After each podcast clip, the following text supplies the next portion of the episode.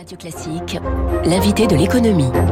En direct euh, sur Radio Classique et en vidéo sur Twitter, vous l'entendez déjà, c'est Nathalie Janson. Bonjour. Bonjour François. Économiste, professeur à Neoma Business School. Bienvenue. Le Bitcoin, deux fois moins haut aujourd'hui qu'en novembre. Que s'est-il passé? Est-ce que c'est la fin quelque part d'une période dorée? Alors on peut le voir sous cet angle, on peut se dire qu'effectivement euh, la période peut-être euh, la plus belle est passée, et euh, on peut aussi voir finalement le, le, le, verre pas si vite que ça.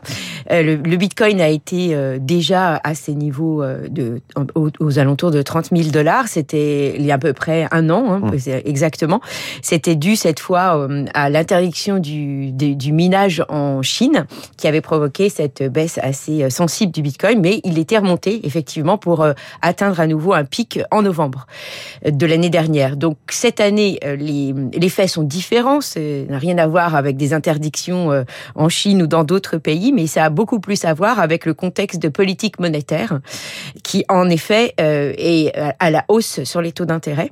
Et il faut savoir que... Ça veut dire que quand la Fed, Jérôme Powell, prend une décision de remonter les taux, qu'on voit tout le secteur de la tech, le Nasdaq, etc., les grands noms de la tech qui, qui dégringolent un petit peu, le Bitcoin aussi et les crypto-monnaies sont affectées. Tout à fait. Donc ça, c'est un changement effectivement majeur. Euh, en 2021, euh, ça a été l'année de l'entrée des crypto-monnaies dans la gestion de portefeuille, euh, en particulier aux États-Unis. Et donc, on a géré le portefeuille en incluant le Bitcoin, comme on incluait bah, des actions, voilà, des titres risqués pour avoir un rendement, puisque je vous rappelle que la particularité de la période que nous avons traversée, c'est que les taux d'intérêt étaient extrêmement bas. Donc, c'était une façon en fait de booster le rendement des portefeuilles. Donc, en effet, le Bitcoin qui était donné comme un actif qui n'était pas corrélé en fait aux autres pendant très longtemps, il y a eu beaucoup d'articles académiques sur ce sujet. Et bien là, on a on a on, on a constaté en 2021 un renversement puisque le Bitcoin devenait corrélé en fait aux actifs plus traditionnels, donc au même titre qu'effectivement les, actifs du Nasdaq, le, le, hmm. Bitcoin est donc euh, vendu et donc à la baisse. Alors au-delà du Bitcoin qui est évidemment l'étendard euh, des cryptos, même certaines, je dis plus des monnaies mais des cryptos supposées être stables ou indexées sur le dollar, on les appelle les stablecoins, même elles aussi ont baissé. Problème de crédibilité, non, à la fin? Alors là, on a un cas effectivement particulier dans, dans, dans, ce, dans ce monde des, des, des monnaies stables. Les monnaies stables existent depuis assez longtemps en fait. Hein, elles ont émergé autour de 2014, la plus ancienne étant le Tether. Et en, les premières euh, stablecoins étaient souvent, enfin la plus célèbre en tout cas, Tether, est assise en fait sur des réserves en dollars. C'est-à-dire qu'en fait pour assurer la stabilité du Tether un contre un contre le dollar, euh, Tether détient en fait des titres euh, sûrs euh, libellés en dollars, donc majoritairement des titres du marché monétaire comme les bons du Trésor. Mmh. Euh, d'autres stablecoins sont nés pour essayer de s'extraire du système euh, traditionnel, puisque les cryptos euh, sont euh, sont une, une c'est une alternative au système traditionnel. Donc certaines stablecoins voulaient en fait avoir un schéma qui était totalement indépendant de notre finance traditionnelle. Et c'est ce qu'on a appelé, ce qu'on appelle donc des, des stablecoins algorithmiques.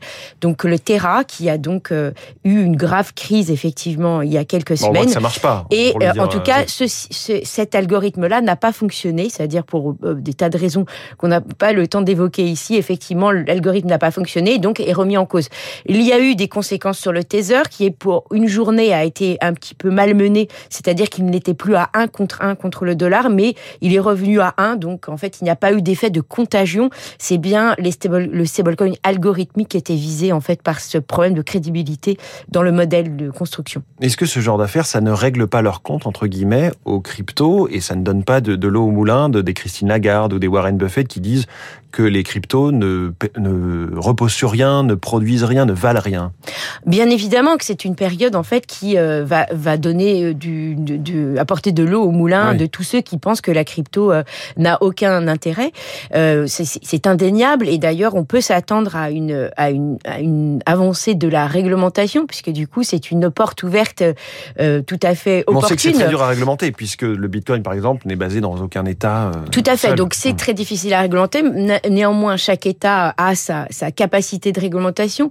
En, en Europe, on, on, a, on, a, on est allé sur des réglementations du type euh, MICA aujourd'hui, qui visent en fait à, à, à, ce que les établissements qui gèrent des crypto euh, actifs ou monnaies, on les appellera comme on voudra, eh bien, est une licence et que à travers ces licences, en fait, on va réglementer mmh. la façon dont ils doivent faire approuver des transactions. De la même chose aux États-Unis, vous savez que pareil, euh, Biden avait euh, signé ce qu'il avait appelé un executive order euh, pour dire que les cryptos, on allait enfin avancer sur un cadre plus clair. Et là, pareil, cette semaine, il va y avoir des propositions faites notamment par par deux sénatrices sur sur cette question. Donc on, on voit bien sur les stablecoins, c'est pareil. Donc on voit bien qu'en fait, effectivement, c'est une c'est ici, c'est on, on, est dans un, un, moment un peu crucial pour ce qui est du des des, des cryptos. De leur valeur. Mais vous, vous faites le pari que l'outil crypto-monnaie a, a, toujours un intérêt. Oui, alors au-delà de, de, ces débats sur le, le, manque de valeur, donc là c'est l'absence de valeur, euh, c'est parce que on a on fait référence en fait à une tradition euh, sur la monnaie qui à l'origine était basée sur l'or, parce que mmh. si on veut remonter euh, à l'origine du de l'origine de la monnaie, c'est là.